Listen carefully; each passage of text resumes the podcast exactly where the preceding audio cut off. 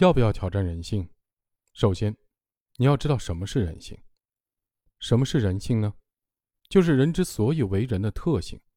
你是人，你就有这个特性。人性既不是神性，也不是兽性，既不是神圣，也不是低贱，因为这就应该是人本来的样子。人性可不可以挑战呢？当然可以。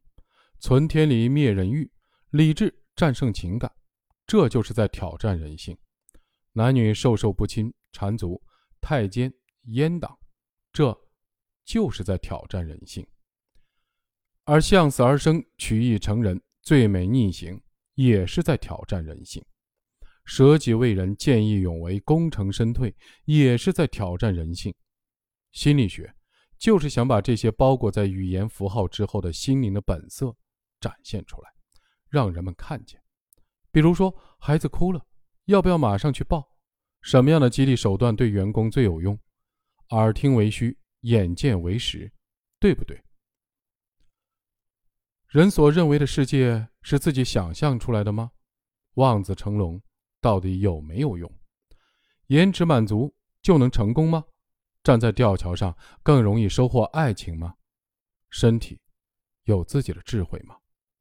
这些问题真的有点挑战人性，所以心理学家们设计了一系列的实验来做出回答。有人觉得心理学是给人看病的，心里有病得治，错。有人觉得心理学是给人灌鸡汤的，喝了上路，错。有人觉得心理学是玄学忽悠人的，闲了聊五块钱的心理学，错。其实心理学是一门科学，无数的心理学家做了很多精妙的心理学的实验，在严格的控制自变量、因变量、控制变量的条件下设置情境，洞察人性。对，但是我敢保证。实验心理学是最难懂的心理学书籍。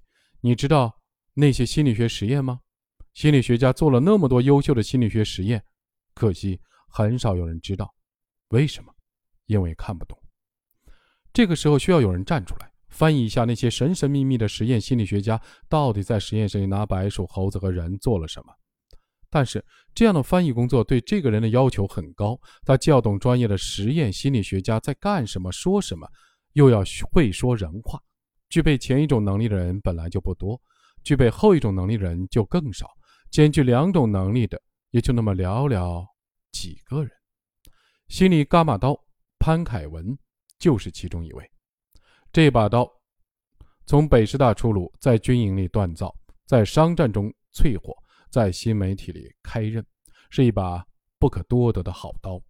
这次心理伽马刀。